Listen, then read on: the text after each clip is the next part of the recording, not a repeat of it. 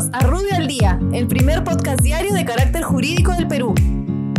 Buenos días, soy Raúl Campana, abogado del estudio Rubio Leguía Norman. Estas son las tomas relevantes de hoy, sábado 16 de mayo del 2020.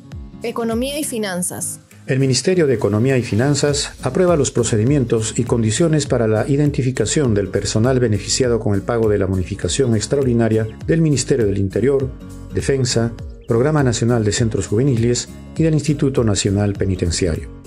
Por otra parte, aprueba el texto único de procedimientos administrativos del organismo supervisor de, las contrataciones del Estado OCE, el mismo que estará vigente a partir de los 10 días hábiles siguientes a la publicación de la presente norma. Produce. El Ministerio de la Producción aprueba los criterios de focalización territorial y la obligación de informar incidencias para el inicio progresivo en la fase 1 en materia de insumos para la actividad agropecuaria, sustancias químicas básicas, abono y servicios complementarios a la agricultura. SENACE. El Servicio Nacional de Certificación Ambiental para las Inversiones Sostenibles aprueba el listado de procedimientos exceptuados de la suspensión del cómputo de plazos de procedimientos administrativos del sector público.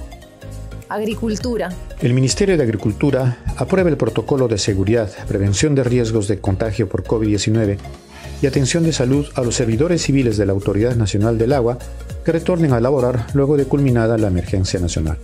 SBN. La Superintendencia Nacional de Bienes Estatales establece que la documentación ingresada a través de la mesa de partes virtual a partir de las 16.30 de la tarde se considerarán presentadas el día hábil siguiente. Defensa.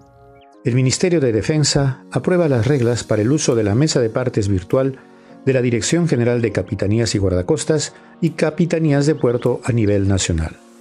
Autoridad Portuaria Nacional. La Autoridad Portuaria Nacional aprueba los lineamientos obligatorios para desarrollar procedimientos y protocolos para prevenir el contagio COVID-19 en las instalaciones portuarias.